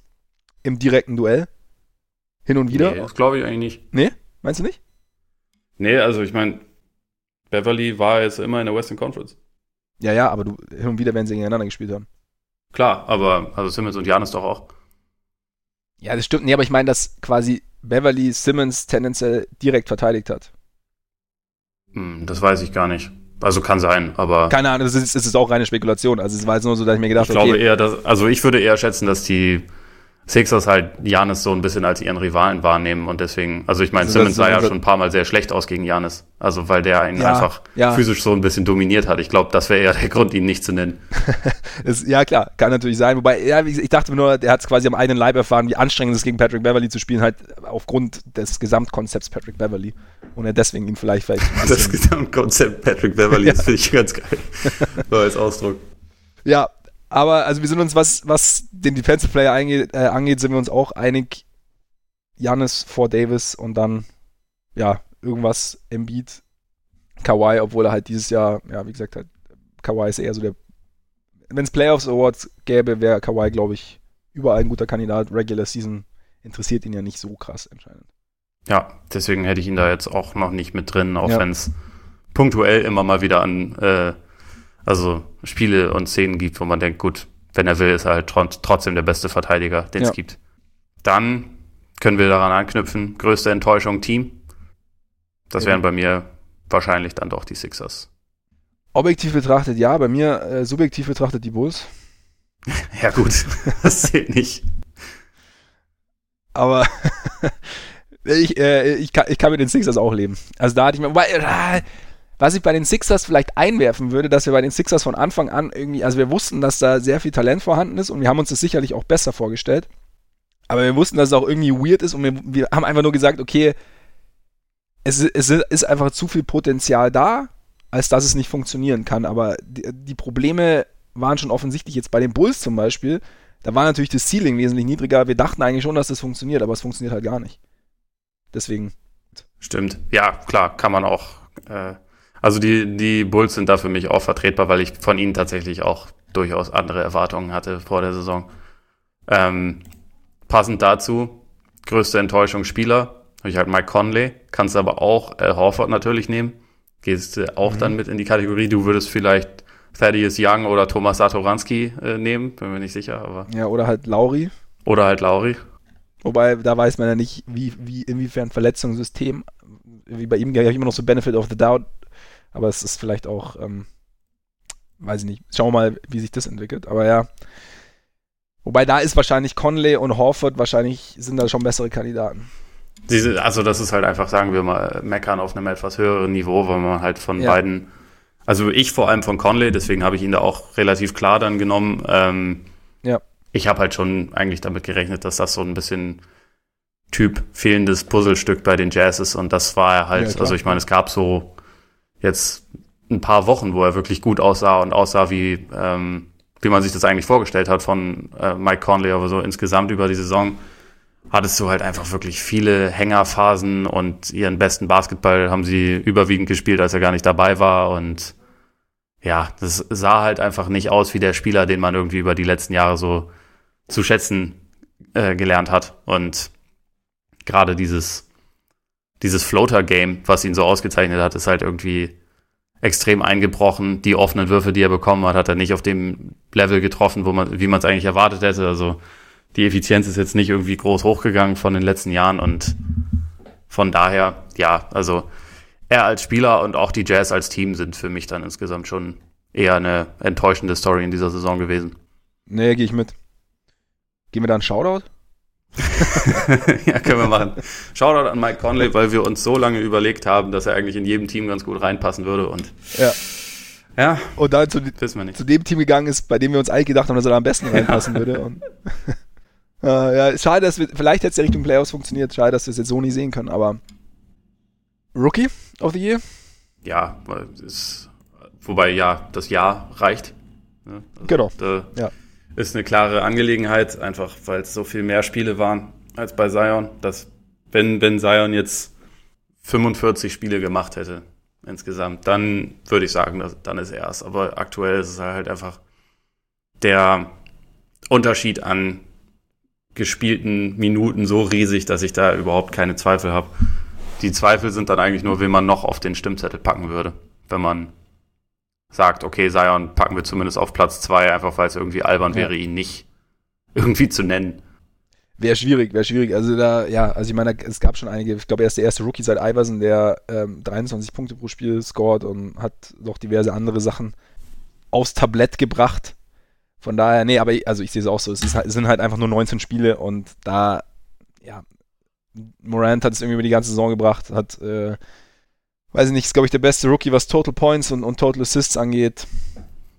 Und von daher, ja, hat auch dieses Spektakel halt gebracht, ne? Das, ja. also, ich meine, wir reden immer, wie spektakulär und, und schön anzuschauen eigentlich Zion ist und eigentlich gehört Morant da auch mit rein, fast in die Kategorie. Also vorher ähm, Most Fun to Watch. Ja, ja also für mich wäre, um das vorzugreifen, bei äh, Fun to Watch Team wären es die Grizzlies tatsächlich. Mhm. Also ja. vor allem deshalb. Und ja, was mich halt bei Morant wirklich am meisten beeindruckt hat, ist, dass er einfach schon jetzt absolut Winning Basketball spielt und die richtigen Entscheidungen trifft. Und manchmal ist es zwar immer noch so ein bisschen vielleicht zu flashy und ich halte immer die Luft mhm. an, wenn er zum Korb geht und irgendwie spektakulär abschließt, weil er einfach immer noch das Landen ist immer noch nicht so richtig geil und man denkt immer, verdammt, der verletzt sich. Aber also wenn, wenn das nicht wäre, würde ich halt auch trotzdem jetzt schon sagen, ihn hätte ich für die nächsten fünf bis zehn Jahre lieber als Trey Young, weil ich bei ihm einfach sicher bin, dass das jemand ist, der definitiv Winning Basketball spielen kann. Und ja, ja, die Grizzlies sind für mich auch grundsätzlich eins der Teams, auf die, auf die ich mich in den nächsten Jahren am meisten freue, weil ich auch Jaron Jackson total, total mag und mhm. glaube, da wächst einfach was richtig Gutes zusammen. Habe ich auch so den Eindruck. Wäre wär Brandon Clark dann einer für dich, den du schon Richtung 3 sehen würdest? Ja, also die Namen, die ich da hatte, waren eher Tyler Hero, der halt auch eine ganze Weile gefehlt hat, ja. der aber schon eine wichtige Rolle bei den Heat auf jeden Fall gespielt hat. Kendrick Nunn möchte ich aus Gründen nicht, nicht anführen, tatsächlich. Ja. Ähm, ja, und dann, also wahrscheinlich ist es dann wirklich Clark. Also Kobe White hatte jetzt, also so wie Kobe White in letzter Zeit gespielt hat, wäre er natürlich auch jemand, der da reingehört, aber das war halt einfach im Lauf der Saison jetzt noch nicht unbedingt der Dauerzustand. Es gab das ein oder andere Tal. Könnte man, das, das könnte man, könnte man vorsichtig so ausdrücken, ja. Aber sonst, ich weiß gar nicht, ob da jetzt noch jemand erwähnt werden muss. Ich finde ja äh, Terence Davis von den Raptors auch geil, weil der halt immer mal wieder so Spiele ja. hat, wo, wo man den Eindruck hat, der, der zockt irgendwie auch schon seit sechs Jahren und das ist halt auch wieder eine coole Geschichte, weil es halt ein ungedrafteter Spieler ist, der irgendwie diesen Fred, äh, Fred Van Vliet Weg geht. Ja, genau. Ähm, von daher, den, der, der hat auch noch einen Shoutout verdient, aber ich glaube, ich glaube, das sind so die wichtigsten Kandidaten. Ja, würde ich jetzt mitgehen. Zumal wir dann auch einen schönen Übergang noch bringen könnten, direkt zum Coach of the Year, wenn wir das wollen. Das können wir auch machen. Für mich tatsächlich auch eine klare Angelegenheit. Der Homie Nikolas Krankenschwester. Deswegen der Übergang. Sehr gut. Vom Terence David zu Nikolas Krankenschwester, ja. Äh, ich hatte tatsächlich im Januar Eric Spolstra, weil ich die Heat nicht so auf dem Zettel gehabt hatte äh, zu Beginn der Saison, aber da haben wir auch schon über den Slump dann gesprochen, der dann zwischenzeitlich eingekehrt ist, beziehungsweise dann auch nach, dem, nach der Trade Deadline eingekehrt ist. Und ja, Nick Nurse ist, also die Raptors sind ganz solide unterwegs eigentlich, ne? Absolut. Also vor allem defensiv ist das einfach unglaublich, wie sie sich auf jeden Gegner komplett unterschiedlich einstellen können. Ähm, offensiv, sie sind absolut nicht das talentierteste Team der Liga, aber sie finden halt Wege. Das ist halt gerade in Transition sind sie unglaublich gut, aber ja, auch in in engen Spielen hast halt irgendwie dann immer wieder die Leute, die die Clutch Plays machen und es ist auch egal, wer, wer ausfällt. Also es sind letztendlich alle, so ziemlich alle wichtigen Spieler irgendwie über einen längeren oder kürzeren Zeitraum mal ausgefallen und irgendwie ging es halt einfach immer weiter und das ist für mich halt echt so das mit das beeindruckendste überhaupt in dieser Saison gewesen und deswegen auch etwas, was ich sehr spannend fand im Hinblick auf die Playoffs, falls wir sie dann irgendwann sehen, wie halt eigentlich dieses dieser Titelverteidiger, der nicht unbedingt immer wahrgenommen wird als Titelverteidiger, weil der wichtigste vom letzten Jahr weg ist, wie diese Titelverteidigung eigentlich ausgesehen hätte. Also mhm. es wäre jetzt nicht unmöglich gewesen, dass sie in die Finals gekommen wären. Ich hätte es jetzt nicht als das wahrscheinlichste Szenario angesehen, das absolut nicht. Ähm, aber ja, die sind halt, es gibt nicht wirklich Teams, gegen die sie chancenlos sind. Und ich glaube, da hat zu einem relativ großen Teil liegt das einfach auch an Nurse, der sich im Gegensatz zu, ja, oder das muss man eigentlich gar nicht wirklich kontrastieren, aber ich glaube, er ist so mit der mutigste Coach, den man aktuell hat, der einfach wirklich von Spiel zu Spiel und von Viertel zu Viertel Sachen ausprobiert und überhaupt kein Problem damit hat, auch mal auf die Fresse zu fliegen, aber der einfach extrem kreativ ist und die Sachen dann auch durchsetzt. Und das ist etwas, was ich, was ich total stark finde. Also was die Raptors auch immer wieder immer wieder interessant macht und ihnen teilweise auch ermöglicht, in Spiele zurückzukommen, die eigentlich verloren sind. Also dieses Comeback nach 700 Punkten Rückstand gegen die Mavs war das beste Beispiel, wo sie dann halt einfach zum Start des vierten Viertels eine ganz, Ganzfeldpresse auspacken und das andere Team einfach keine Idee hat, wie man, wie man dagegen angeht und ja. dann einfach innerhalb weniger äh, Minuten das Momentum komplett schwingt. Und das sind halt so Sachen, die man echt von den Raptors, glaube ich, häufiger gesehen in anderen Teams. Ja, und vor allem auch, dass du halt ganz klar auf den Coach dann einfach zurückführen kannst. Ja. Also, das halt, wo du einfach siehst, okay, da wurde halt jetzt, ja, er nimmt halt unorthodoxe Anpassungen vor und stellt dann, ja, und der Gegner ist gewissermaßen so vor den Kopf gestoßen, dass er erstmal echt ein paar Minuten braucht, bis er sich wieder gesammelt hat und in den paar Minuten, ja, kommt halt dieser entscheidende Run. Und ich finde halt auch bei den Raptors so diese, diese Tiefe, die sie haben, natürlich, also sie haben ja schon also jetzt, wenn man so draufschaut, eine gewisse Qualität, aber Nurse bringt ja auch diese Qualität, indem er halt weiß, wie er diese Spieler einsetzen kann, indem er die, die Spieler gemäß ihrer Stärken einsetzt und das dann eben auch deren, das, was sie können, halt mehr hervorhebt, habe ich so den Eindruck. Und ja, da eben so echt so ein, so ein, so ein System entwickelt hat, bei dem es ja relativ egal nicht ist, wer ausfällt, aber bei dem schon relativ viel kompensiert werden kann. Ich glaube, ich habe irgendwie eine Statistik gesehen, dass die Raptors, wenn es jetzt nach Verletzungen geht, oder die meisten Spiele durch Verletzungen hätten verlieren müssen, in Anführungszeichen. Mhm. Also, weil halt, ich meine, das ist ja jeder mal ausgefallen gefühlt. Also Lowry war ja länger äh, raus, dann Gasol, Ibaka und da ist halt, und trotzdem hat halt, es hat nie, selbst wenn mehrere gleichzeitig ausgefallen sind, ist nie der Punkt gekommen, den man eigentlich immer erwartet hat, dass es jetzt dann irgendwann heißt, okay, gut, jetzt geht's dahin, jetzt geht's dahin, aber es ging nie dahin und da ist halt, hat der Coach schon einen ziemlich großen Anteil. Und das halt auf sehr, sehr hohem Niveau, also nicht irgendwie zwischen 4 und 7, sondern halt 1, 2 im Osten. Ja, Deswegen tue ich mich da auch schwer, überhaupt andere Leute aufzuführen. Also, dass ja. es jedes Jahr irgendwie viele, viele Coaches ja, gibt, die einen super Job machen, kann man sagen. Ja, klar, Mike Budenholzer ist es letztes Jahr geworden. Dieses Jahr sind sie besser. Von daher ja. wird er wahrscheinlich auch wieder einen ziemlich guten Job machen, definitiv. Äh, dieses Jahr kann man Greg Frank. Popovich endlich mal nicht aufzählen, weil ja. da wird nicht das Maximum rausgeholt, auch wenn vielleicht eh nicht so viel Potenzial da ist, aber dass da immer wieder die alten Säcke spielen und man viele Sachen was die Jüngeren angeht, irgendwie einfach nicht mal ausprobiert. Ist schon frustrierend, deswegen Pop diesmal nicht, aber ja klar, Spo kannst du aufzählen, Brad Stevens kannst du wieder aufzählen, der nach einem ja. Down Year letztes Jahr diese, äh, in dieser Saison wieder deutlich mehr Positives bewirkt, offensichtlich. Gibt viele, aber also für mich ist, ist ähm, ungewöhnlich deutlich, wie sich Nurse abhebt in diesem Jahr.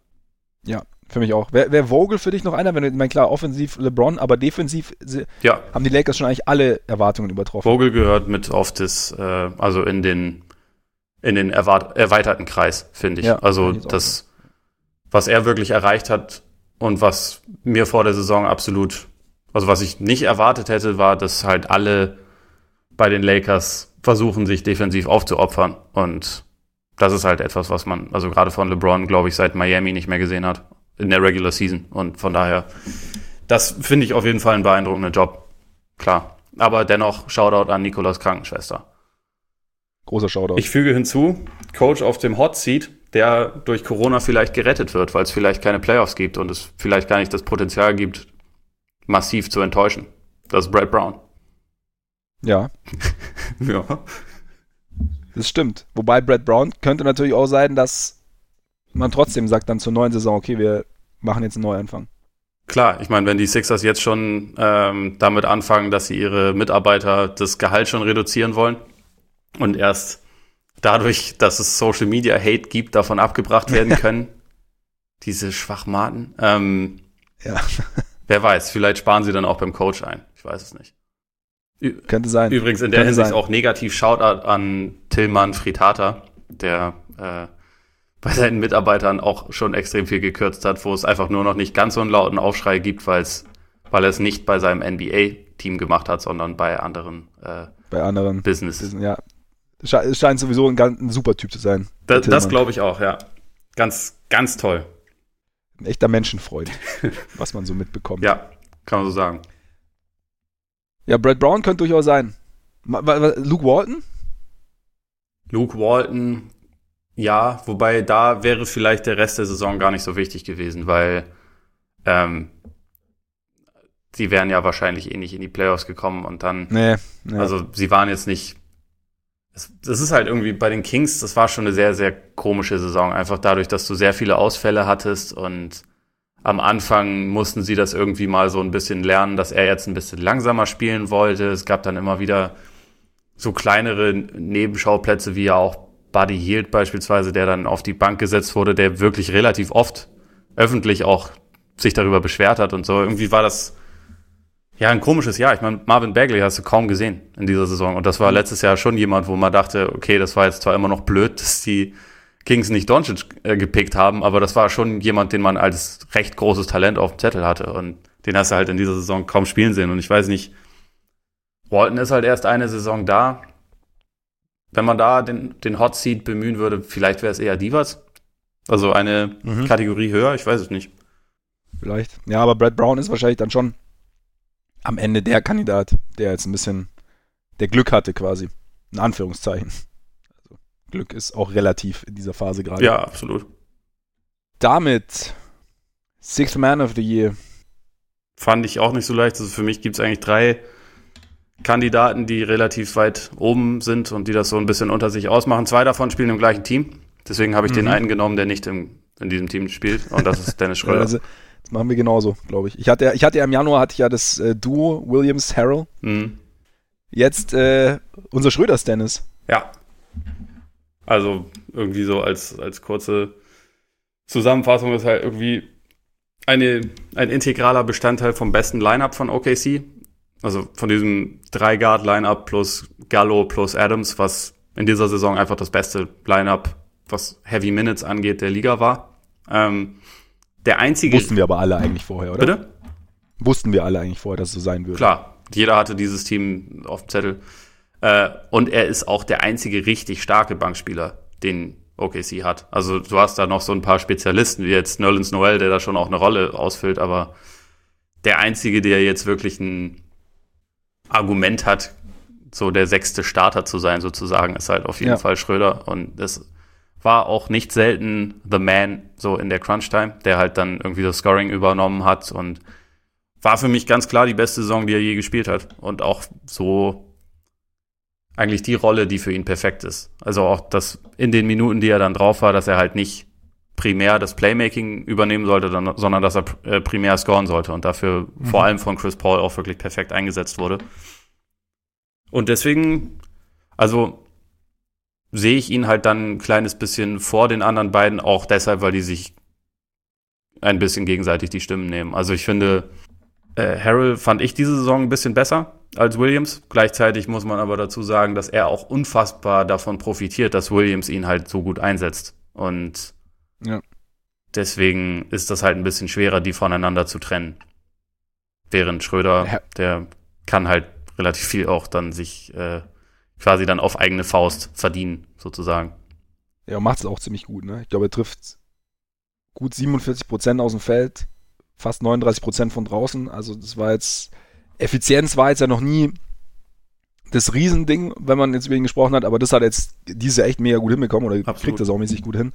Und äh, ja, wie du sagst, also ich meine, das ist im Endeffekt der, ja, wichtiger Bestandteil von, von vom besten Liner von OKC und hat da auch und, und harmoniert halt mit, mit Paul und, und, äh, Gilgis Alexander ziemlich gut und von daher hätte ich jetzt auch Schröder genommen und ich meine, ich hätte jetzt vielleicht Harold minimal vor Williams, weil es halt, weil er vielleicht noch ein bisschen mehr macht. Also Williams scored halt und setzt ihn ein, aber Harold hat vielleicht noch ein bisschen mehr, wenn du jetzt halt ja diese Energie, Rebounds und sowas nimmst, vielleicht noch einen kleiner, bisschen größeren Impact aufs Gesamtspiel und lässt sich vielleicht auch nicht wir hatten ja auch den, das Beispiel in den Lakers, als LeBron dann immer das, das Pick and Roll mit ähm, Williams Gegenspieler immer direkt mhm. angefordert hat. Also er ist halt nicht so dieses klassische Mismatch, ist damit vielleicht für das gesamte Team nochmal, also er hat nicht das Potenzial, in gewissen Situationen zur Last in Anführungszeichen zu werden oder weniger das Potenzial vielleicht. Das stimmt. So.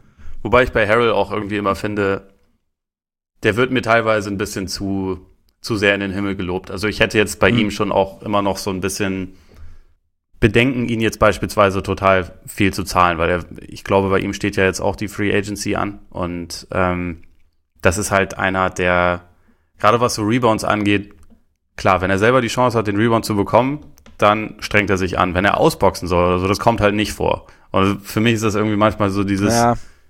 Leute, die so besonders laut spielen, weil sie halt nach jedem Korb, den sie machen, irgendwie schreien und so und die die wirken dadurch dann, glaube ich, immer ein bisschen mehr wie so die harten Hustler, als sie es in Wirklichkeit sind. Und da ist halt Harold für mich irgendwie so ein, so ein ziemlich, ziemlich krasses Beispiel für. Und trotzdem ist er, ist er natürlich gut, aber ich weiß nicht. Ich glaube, er profitiert schon auch sehr davon, dass er halt überwiegend gegen Backups spielt.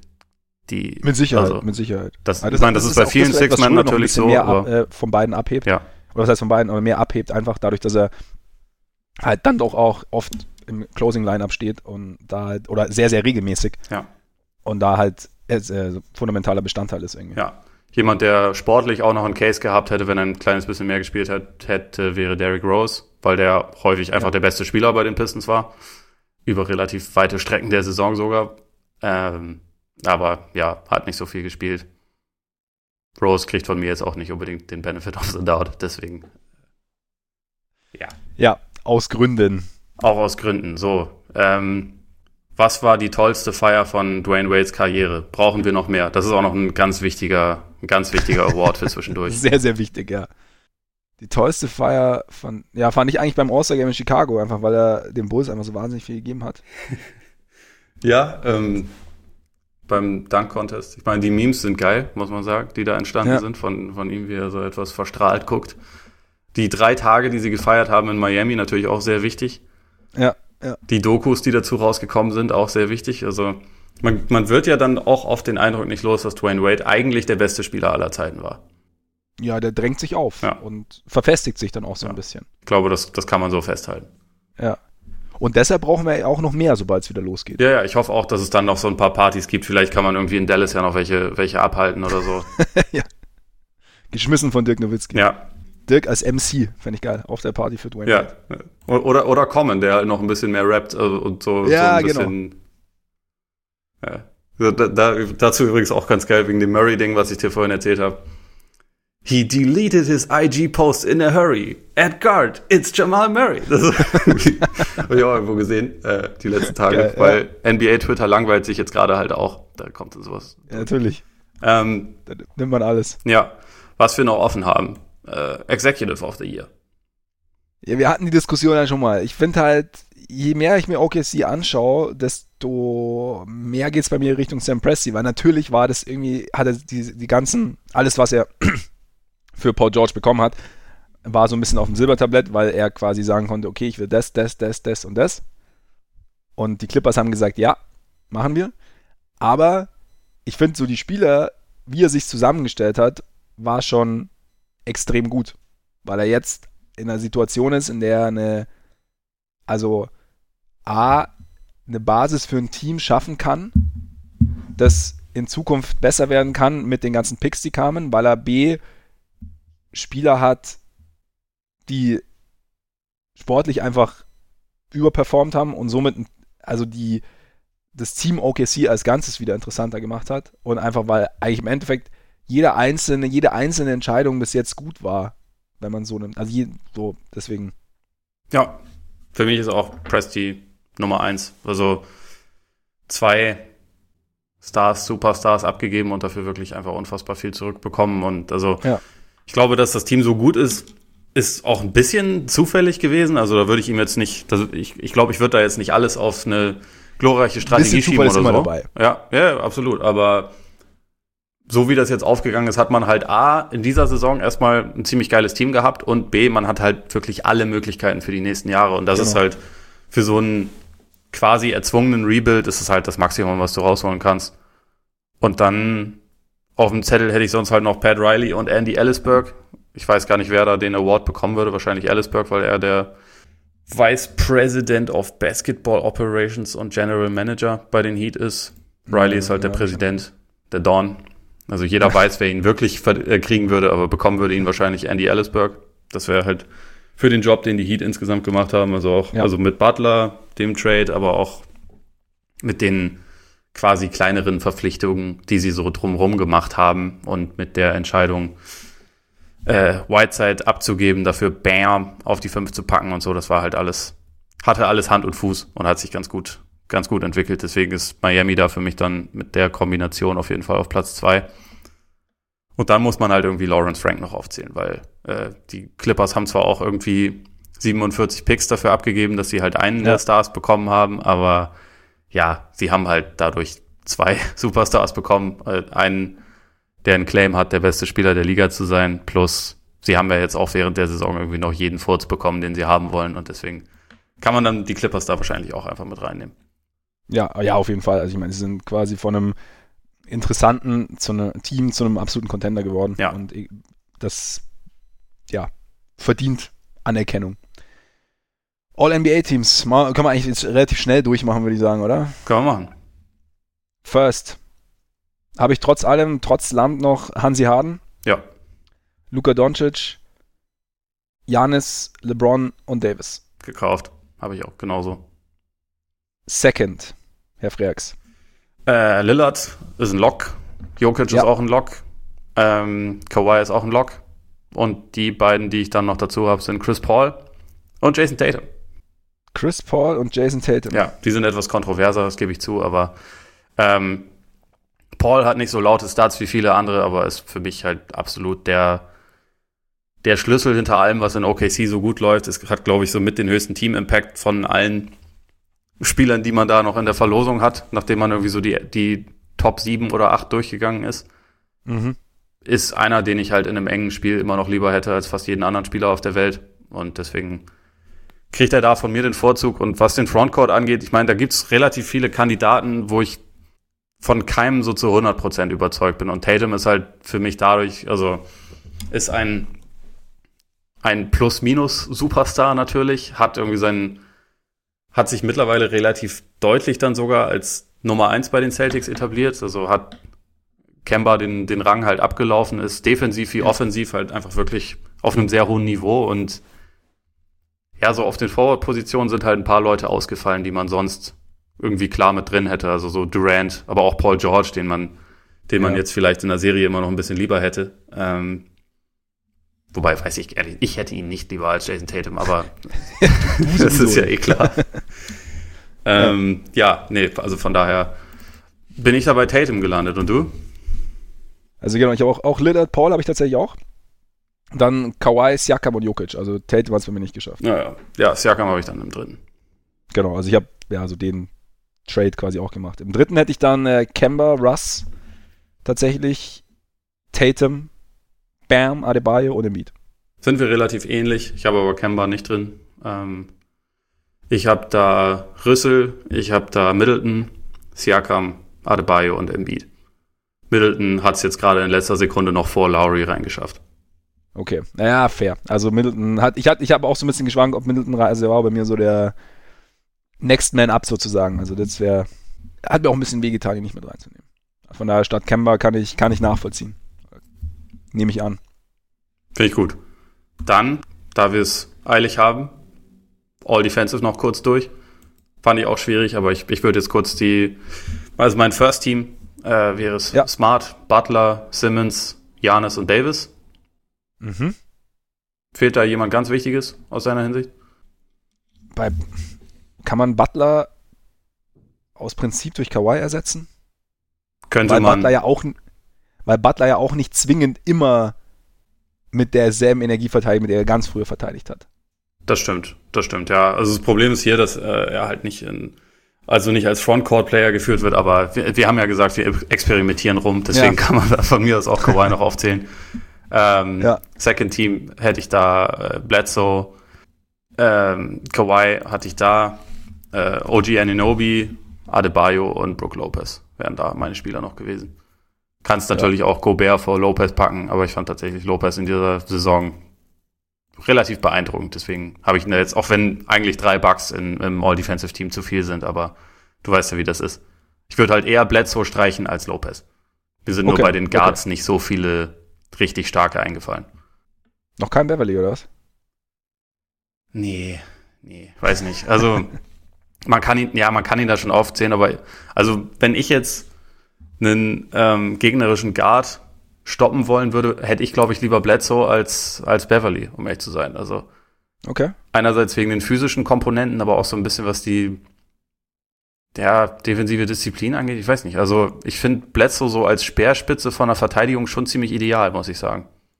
Das stimmt, das stimmt, weil er eigentlich alle Voraussetzungen hat oder halt auch regelmäßig einfach extremen Druck aufbauen kann und auch durch die, auch halt eine, eine, eine physische Komponente hat, die, ja, genau.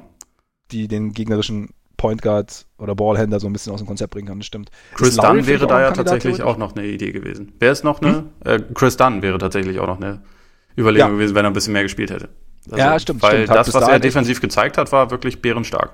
Ja, ja, individuell extrem gut. Also jetzt, und jetzt nicht nur auf, wegen seiner, weil er zwischenzeitlich Stilleader war, sondern einfach, weil er extrem viel Druck aufgebaut hat und halt da das Potenzial mit seinen langen Armen und so echt gut genutzt hat. Äh, nee, aber wäre Lowry für dich noch ein Kandidat theoretisch? Ja, wäre er. Also, sofern wir Kyle Lowry und nicht Lowry Markanen meinen, ich gehe davon aus. Das kannst du jetzt frei wählen. Okay. Ja, nee, also äh, Lowry gehört da auf jeden Fall auch mit in die, ja. in die Konversation. Ist auch nach wie vor einfach ein extrem guter, unangenehmer Verteidiger, gegen den du auch diese vermeintlichen Größenvorteile, die manchmal gegen ihn gesucht werden, so im Post, die existieren halt nicht wirklich. Also Es kommt ihm da auch zugute, dass die Auslegung von Offensivfouls einfach irgendwie sehr den Verteidiger äh, begünstigt, habe ich manchmal das Gefühl. Also es ist ja. halt einfach, das wird anders gepfiffen als so in älteren Spielen, die ich mir jetzt in letzter Zeit aus man hat ja nichts andere, äh, man hat ja keine anderen Möglichkeiten angeguckt habe, da wurden halt Offensivfouls schon eher ein bisschen anders gepfiffen und nicht so, nicht so gerne, aber aktuell ist es halt einfach eine riesige Stärke und vor allem Lowry ist halt auch unglaublich gut darin, diese Plays zur wichtigsten Zeit zu machen. Also mhm. es, wie, wie ja. oft der in einem Raptors-Spiel irgendwie so das, das Momentum umdreht, finde ich halt krass. Und so von daher würde ich ihn da auf jeden Fall, der gehört auch mit in die Konversation. Ich ja, fand jetzt halt individuell bei den Raptors in dieser Saison Anunobi bisher am besten. Aber äh, ja, Lowry auf jeden Fall immer ein Kandidat. Ja, sehe ich ähnlich. Gut, da hätten wir die Awards damit abgehakt eigentlich, oder? Wir können noch kurz, oder du kannst noch kurz einen an dein Lieblingsteam vergeben, weil ich habe noch hier stehen den No Fun to Watch Award. geht, geht einstimmig nach Chicago. Da ich ja auf dem Bandwagon war, gebe ich ihn auch. Also Shoutout ja. an die Buletten, wie immer. Shoutout an die Buletten. Auf, auf bessere Zeiten. Wie auch immer das zu erreichen ist. Womit wir komplett zur Theorie kommen, denn jetzt stehen unsere wahrscheinlich heißest erwarteten und herbeigewünschten Buchtipps an. Und äh, ich meine natürlich, wie gesagt, das Nowitzki-Phänomen von Ole Frerk steht auf jeder Bestsellerliste ganz oben, zumindest bei uns. Jetzt wäre die Frage, was du noch so empfehlen könntest. Was wäre jetzt so dein nächster Favorit? Also das Beste, was ich äh, gelesen habe in Sachen Basketballbücher, ist Breaks of the Game von David Halberstam, was äh, einen relativ weit zurückbringt, weil es Ende der 70er spielt bei den Portland Trailblazers und einen Access hat, den man in der heutigen Zeit einfach nicht bekommen würde bei einem NBA-Team. Also er hat mit jedem geredet, er hat auch mit jedem viel geredet, jedem Akteur. Äh, der wichtigste Bill Walton, der auch wirklich, glaube ich, einer der interessantesten NBA-Spieler überhaupt ist. Mhm. Noch als Bonus dazu die Autobiografie von Walton, Back from the Dead, kann ich auch empfehlen. Ist auch sehr gut. Ähm, ansonsten, also ich habe hier schon relativ viele stehen, aber an The Book of Basketball von Bill Simmons kommt man, glaube ich, nicht vorbei. Also auf jeden Fall. Es ist mittlerweile dated, muss man sagen. Und von 2009, glaube ich, ne? Ja, ich glaube auch. Und teilweise ist der Humor auch so, dass man es heute wahrscheinlich eher nicht mehr genauso veröffentlichen würde. Also äh, paar unglückliche Sachen sind da auf jeden Fall drin. Gleichzeitig ist es halt trotzdem in der Hinsicht, glaube ich, ein Standardwerk. Und also ich habe es sehr oft durchgelesen ähm, und finde es, also ich mag halt einfach seinen, seinen Schreibstil sehr gerne. Finde das deswegen ja. auch schade, dass er nicht mehr schreibt. Aber so diese Book of Basketball 2.0, was er jetzt als Podcast macht, das gefällt mir schon auch gut. Aber so geschrieben war es jetzt für mich eigentlich halt immer noch größeres Highlight. Ich habe halt auch früher die Kolumnen von ihm immer sehr, sehr gerne gelesen. Als drittes, um nochmal was ganz anderes zu machen, würde ich noch Loose Balls erwähnen von, von Terry Pluto. Da geht es um die ABA.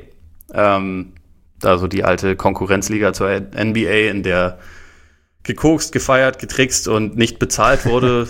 Großartig, da kommen halt einfach unglaublich viele Leute zu Wort. Also es liest sich teilweise wie so eine Oral History, einfach, wo halt mhm es geht um ein Rahmenereignis und dazu wurden halt einfach dann alle Leute, die irgendwie damit zu tun hatten, dazu befragt und geben ihren Senf dazu. Und das ist halt auch einfach unfassbar unterhaltsam zu lesen. Also ist jetzt nicht so ein Deep Dive oder sowas in der Richtung, aber äh, ist auf die Art einfach, ja, macht total Spaß, das zu lesen.